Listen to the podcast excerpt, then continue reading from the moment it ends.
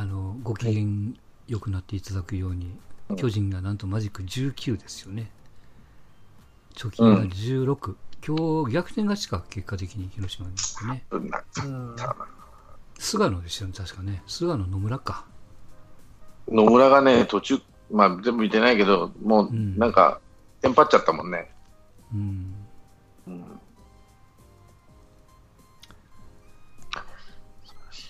DNA はサヨナラ勝ちしてますね。今見たら。ああ、なんああ、だ本当やね。はいはい。うん。阪神は、あれ誰やったかな、阿部のホームランの1本だけかな、1-0で負けてますわ。うん。あのー阪神ファンの中で、やいのやいの言われてるのは、得点圏に出てきた時の鳥谷さんね。もうこれが最後って言ったよね、確か。うん最後かも、まあ、まあ、それはそれでいいんですけど、あのーなんていうのかな、まあ、阪神ファンもいろいろ言うからですけども、もちろんこう、年間の数字を見れば、梅野が得点圏が打率がこうで、鳥谷がこうでみたいな数字があるんですけど、うん。これを7月、8月とかってこう狭めていくと、まあ、打席数は少ないですけど、鳥谷の打率って結構高いんですよ。うん4割超えてるんですよね。だからまあ、調子は確かに熱くなってき8月っていいんですよ。うん。うん。だから代打に鳥谷出すとは、あのあなるほど。ね僕は自然なことだと思うんで、ただその一般論っていうか、全部の今の出てる数字を見ると、あのあるいは得点圏の打率を見ると、鳥谷よりも変えられる前の梅野の方が高かったんで、うん。なぜ変えるんだっていうのも、まあ、どこの数字を取るかだけでね、ごちゃごちゃするのは分かるし、まあ、鳥谷さんの評判も阪神で二分されてますから、今は。まあね、どっちでもいいけど、あの、俺はタイガースに CS を出てきて、べ2位ベイスターズ、3位タイガースになってくんないかなと思ってめるんめっちゃ横浜戦頑張ったって言ったら怒られますけども、ね。横浜戦て、横浜3つ勝っちゃったからね。横浜戦でバリッバリやって、タイガース対ジャイアンツで東京ドームと。いやいやもうそうじゃないと勝てんぞ、これやと思ってるから、俺。本当に左に弱いからね、ジャイアンツは。もうって。あのーあれですよね、今までのこの3年間の広島がず抜けてたのとは違って、確かにマジックを出てるし、ゲーム差も横浜とは今も5ゲームに開いてますけども、うんうんまあでもちょっとこういう形したらあれですけど、全く安心しきれんじゃないですか。何？うんこの2チームだけ弱いの。うんあとの3チームはなんとか勝ち越してる。まあ、そこで勝ち越してないと優勝なんか無理なんだけど、ね。うんだからね、左なんですよ。とにかく左。うんジョンソンでしょ？今永でしょ？って話になってる。うん石田でしょ？打ててないし。浜ちゃん出てこられたらもかなんし、東も全然打ってねえし。うん、なんでかって右バッターが全左が、まあ、左右不得意なんだけど、でも右のいいバッター並んでんだけど、坂本に岡本にっていうでしょ、うんうん。ところが脇役がダメなんだよな。亀井が、だ亀井の代わりで陽大館使ったり、まあえー、と若林の代わりに、まあ、山、誰だ、安倍の代わりに山山本使ったりするから、うん。うん、気にせずに左バッターでもいいから、いいバッター、調子のいいバッター並べばいいのにと思うけど。いやこうなってくると怖いのが、それこそ短期決戦で足元救われちゃうからね。うん、まあ東京ドームだけで4試合、うん。3勝すればいいっていうところで、菅野、山口、えー誰だ、うん。櫻井っていうところで、万全なピッチャーはね、1回しかやらなくていいっていうんでね、うん。うん、その点では有利は有利だなと思って、まあ、優勝した場合ね、もちろんね。うん。まあ、だからタイガース出てこいと、ししんどいと思うよ。やって見てる野球、そうだし。でも確かにしんどいですね、ドラゴンズ相手にこんな1対0の試合、寒い試合してたら、いや、なんで今日、小笠原めちゃくちゃ良かったもんね。うん、だからいや、本当中日戦、阪神戦、阪神中日見てて、なんで中日が5位なんやっていつも思うね。大野打てない、今日の小笠原久しぶりに出てきて打てないとかって。で、あの、後ろのピッチャーいいじゃないですか、外人のね。いいね、うん、こうなってくると無理やもん。で、ビシエドいいし、大島も出るし、うん最近周平なんかも出て、戻ってきたから、本当不思議。うんいいんだけど、ジャイアンツにはつ弱いんだよねうん。ビシエドもホームラン打った打ってくんないし。あとあれですか、広島ってやっぱりあの、ドーピングの話でちょっと沈んでるんですか？そんなことないんですか？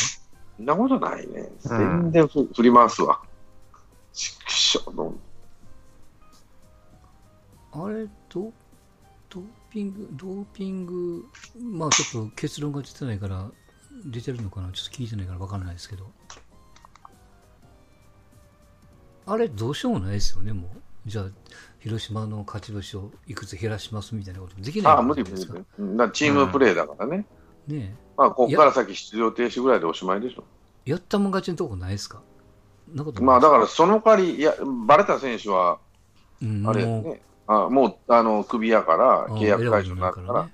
うん。だからやったもん勝ちじゃなくて、そのリスクは一応あるわけだ。うん。うんうん例えば、い一筆書いてるかもしれないしね、うん。あの払わないと給料返してもらうって感じでね、うん。薬物の使用が見つかったらと、違法薬物の使用が見つかったらということ、うん。まあもちろんそのわざとやってる時も、まあ、例えばその風邪薬に入ってるの知りませんでしたみたいなよくある話がだねうん。まあ好意的に全部が全部故意ではないにしても、チームはでもね、うん。巨人とかあれでしょ、確か、巨人かどっかのチームとかも、その一発目で陽性だった時は、表に出さないけど2軍に落としたんですよね、結局は。うんただカープは使ってたっていうところが他の今までのその引っかかってた球団との違いでどうなんだっていう話なんですよね、そうそう。言でってるのは。あの尾形さんのコメントがい痛い残念っていうよりもいやあいつがいなくなって痛いっていうそっちかいっていうね。ちょっと批判食らってますよね、うん。しょうがないんじゃん。まあ、痛いでしょうね、3番バッターやったし。うん要するに何かがあったらこうまあ球団内のペナルティーじゃないけどそういうやり方があるわけじゃないですか、うん。うん。まあでもこれもリーグが決めた方がいいですよね。うん、その自制してっていうわけのわからんことをやるとこうやって二分しますもんね結局、間違いなくバティスタがいることによって勝ててた試合っていうのはうん。ね何試合もあったでしょうか当然、ペナルティーマイナス5試合とかね。うん。らとかうんまあそのもう出れない18とりあえず出れないとか、うん。まあ本人はねよよくあのサッカーの八百長じゃないけども、うん。あのもうもう3位だと3位3位剥奪みたいなのでもいいわけですよああ、うん。まあ、順位3つ落とすとすかね。んげえ極論言うとね、うん。まあ、でもまあ、チームプレーなんで、ちょっと他の選手がかわいそうっていうのがあるんだったら、まあ、まあまあそのそのためのガイガイガイドラインなんで球団がちゃんと選手に監視をしなさいよっていう、あれもなんか、金村だったかなんかで言ったドーピング検査っていうか、里崎か、里崎か、もうちょ、ん2人チョイスされるだけなんだよね、ポンポンと、はいはい、なんだあんただそう、ですね、そうですね、うん。しょんべして、はい、はい、オッケーみたいな感じで。う、ん。うん、そのランダムで断ると大変だと、その代わり。うんだからまあねバスバスの運転手が乗る前にあの呼気アルコールのあれを測るのと一緒でうん。球団的には多分全員やるとかね中では。でも、しょんべ、毎回しょんべの検査も大変だけどね、呼気なら楽だけどさ。うん。うんでも、あの、NB、N、あの、メジャーリーグなんかはやってんのかね？やってねえんじゃね？ドーピング。あれが嫌でオリンピックに出ないんでしょ？いややってんじゃないの？さ今今やってると思いますよ確か、うん。やってんのかね？うん。あれが嫌で出出たくないっていう選手が多くて、結局メジャーリーガーはオリンピックには出ないと。機会があってもね。なんかでつなんか捕まってる人いましたよね最近、うん。サミー・ソーサとか、まあまああの頃はもちろんね、はい。その国際大会が始まってからなんかあったと思いますようでライブ捕まったっけ？あっちの方の選手だったらプエルトリコとか、な中南米の選手だうんうん、なんか、うん、あったような気がするな。うん今やってんのかな、メあのメジャーは。どうなんやろうな。まあ、ともかく日本はさっきのジャンコさんだけども、もう統一規格にした方がいいと思いますよ、本当に。ごちゃごちゃ言われる、どうせ言われるんやから。うん。うんまあ、だから一発目でもうダメだったら、とりあえず出場停止にするしかないですよね、もうこうなると。うん損得がでできできましたもんね、確実に。できうん、そう、本当そう。今回ね。うんそれから球団に一つ一つペナルティを、まあまあ、統一規格も込みでね、出場停止だけじゃなくて、自主規制じゃないけどさ、例えば契約解除しますとかね、うんうん、あのもし見つかったら契約解除しますとか、内容にもよるけど、例えば風邪薬ぐらいでね、引っかかったらかわいそうだから、それはやめとこうという話になる、あの出場停止だけにしようって話になるかもしれないけど、まあまあ、だからあの闇営業と一緒ですよね、コンプライアンスでいろいろうん、そのドーピングとは何ぞやみたいな教育をちゃんとするとかね、基本の基本。でも外国人にどうやってするの？まあまあ、外国人は簡単じゃないですか、その契約の中に盛り込んどいたりして契約の中文言に盛り込んで、引っかかったら首、うん。あの、うん。契約、あの、まあ、それ相当の支払いを求めるとかね。もちろん。ううん。ん。ただ、こう球団にもペナルティを課さないと、またこんなことを、まあ、要するにこう、まあ、あの首を切ってお終わりにするなみたいな、なうんなんかその辺も、そういうきついまあものがあるかそうなら、球団的にもちゃんとせんといかんっていうね。球団のっていうことであれば、お金にしてやった方がいいんじゃないのかな。うん違反違反金じゃないけどさ、うん罰金みたいな。球団が罰金払うと。うんその順位を下げるとかってなると、チームスポーツはなかなか難しいかもしれない。八百長みたいに、そのチームぐるみとかね、昔のはい。西鉄がやったとこみたいに、チームぐるみっていうかね、何人もおるおるんだったら別だけど、一人ぐらいだったらね、まあでも、その出るか出ないか、もうここだけじゃないですかね、うん。試合に。うん。出るか出ないか。ねまあまあ、その選手の解雇云々感度については、もう球団が別に、ね、責任持ってやればいいでしょうけど、その出場してるかしないしないかっていうところの線引きが、2回目が引っかかったら出場停止なんですかね。うん。うん、なんかこう、べ弁弁明の期間を与えてとかどうのこうのでしょうけど、はいはい今こう多分グレーになってるのは、一発目があの黒だった時の2回目の検査の間の1ヶ月とか1ヶ月半とか、うんん。そこの間は各球団によって考え方が違うっていううん。とこなんですよね、うん。そこが。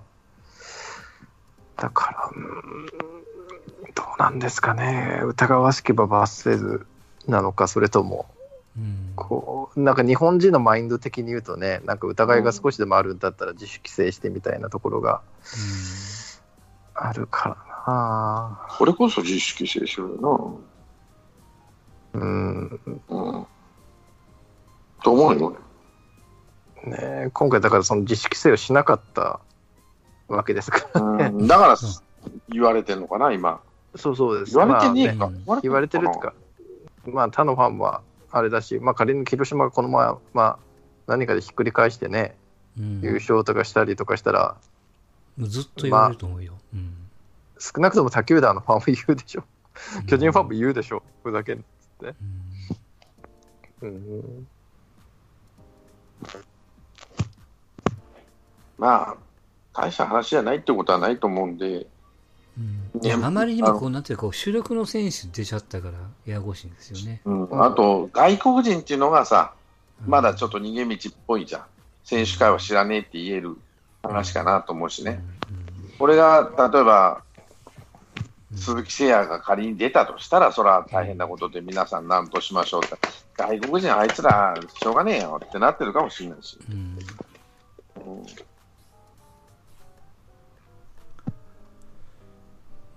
難しいね。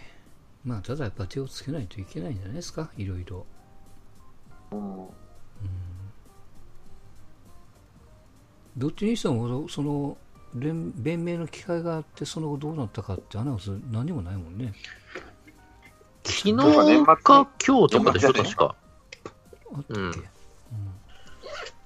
あの、シーズンオフにやるんじゃない？どっちにしても。まあね、でも、大事なことだからきちんとアナウンスしないといけないですよね、うんはっきり。そうじゃないと。うんね、綺麗なとこしか見せないようにするのは、あんましうん。良くないですよね。それをグレーにしちゃったら意味がないからね。うん。しがちですけどね。うん。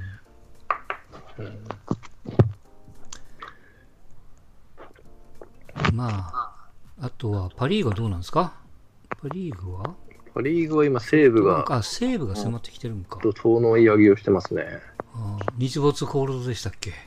勝ったでしょ。すげえなと思って。これはあるうん。かなっていう気がしバますけど、ランスのね。決め手が、なんか千賀もこの前打たれてたな、バカバカと。うんうん。8月結構、ホークスの試合見てましたけど、うんうんやっぱ、だ、誰もよく、よくないっていうのはあれですけど、やっぱこう、優勝する、パ・リーグで優勝ってもうなんか突き抜けないと優勝できないんですよ。うんうんはっきり言うと。もう、うんその突き抜け方がね、あんましない。誰もそんなに調子良くなくて、こう、だましだましでうまく経験と、こう、好調の選手が、こう、いいタイミングで入れ替わってで、勝ってきてるだけで、うんちょっとこの西武のバカみたいな勢いと比較すると、やっぱちょっと苦しいですね。多分。しかし、ライオンズっていうのはすごいね。そう、だから今強い、つ週く、と強いよな。今週末メットライフ、今メットライフでありますよね。あと、あと残りが5試合が全部メットライフですよ。うん。うん。っていうかさ、ライオンズってそういうチーム作りするんだよね。あの、なんか超反爆地みたいなチーム作り？できるかできないかとかさ、その当たったらすごいけど、全然ダメだけど、点々なチーム、もうエラーばっかしてどうなっとんだっていうのか、もうばっかばっか勢いに乗って勝っちゃうか。昔のさ、辻さんがいる現役時代のチームってそうじゃなかったじゃんと思うけど、まあまあ、ね。うん、なんか鍋球ならピッチャー、わからんでもないけど、田辺とか辻とかさ、うんあんな細かい野球させられてて、まあ反動なんかもしれんけどね、森さんの。逆に。まあでも抱えてる選手があんな感じだったら、いや、っていうかさ、スカウティングからさ、そうじゃない？うんだって、球団が変わったわけじゃないのに、スカウティングからして、ああいう博打みたいな選手って言ったら失礼やけど、あの、大味な選手。で、例えば昔うんの、その細かい野球をするような選手を取ってこないような気がするんだけど、わざとね。で、そういうココーチもいないの、わけないのにな、ライオンズだったら。昔のライオンズの教教わった人っていないわけじゃないじゃんと思うよね。まあ、それはだから鍋球がレールを引っ張ってるから、うん、だから鍋辻さんが来た時にはそういう選手がおるから、そっちの野球にせざるを逆得ないに言い換えれば、伊藤の時はそうじゃなかっっていうでしょ、松坂とか。うん。だからこの鍋球に変わってからそうなって、なんでこんな、いいいいか悪いか置いといてね。うん昔のライオンズ、あの人たちの野球ってさ、例えば、なんて言ったらいいのかな、カープにしてもさ、うんなんかカープっぽいじゃん、昔から。あ、こんな野球するよなって、走って、その泥臭く走って、うんそのまあまあ地元の選手びっしり育てて、そんな穴が少ない選手をいっぱい並べて。そうかそう。か、野球的にはあんま変わってないんだ。そうでしょ、ジャイアンツだってジャイアンツっぽいじゃない、ドカーンと打ったり、あうのん。そのつないでつないでっていうこともあんまりししないことはないんだけど、うん。どっちかっていうと、その今日でもそうやけど、ホームランで勝てるような、それはもうあの長嶋時代からそうだったんでね、うん。ただ川上さんの時も、なんだかんだ言うと ON が引っ張ってるわけだからというう、ん。伝統があるじゃん、そういうね、チームの伝統っていうのがあるじゃんなる。ほどね。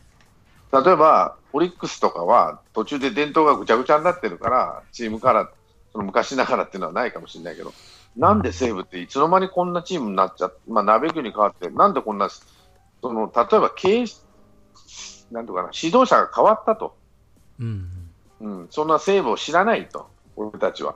うんっていう指昔導者とか経営者になってるんだったら分からんでもないんだけど、鍋球にしてもさ、辻さんにしてもさ、あの頃の西武って細かい野球いっぱいやってたんだよね。広岡やら森やらっていうね、だっきらやったかもしれんけど、選手は。いや、だからあれじゃないですか、そのチーム、鍋球の賜物じゃないですか、今のこのチームというか。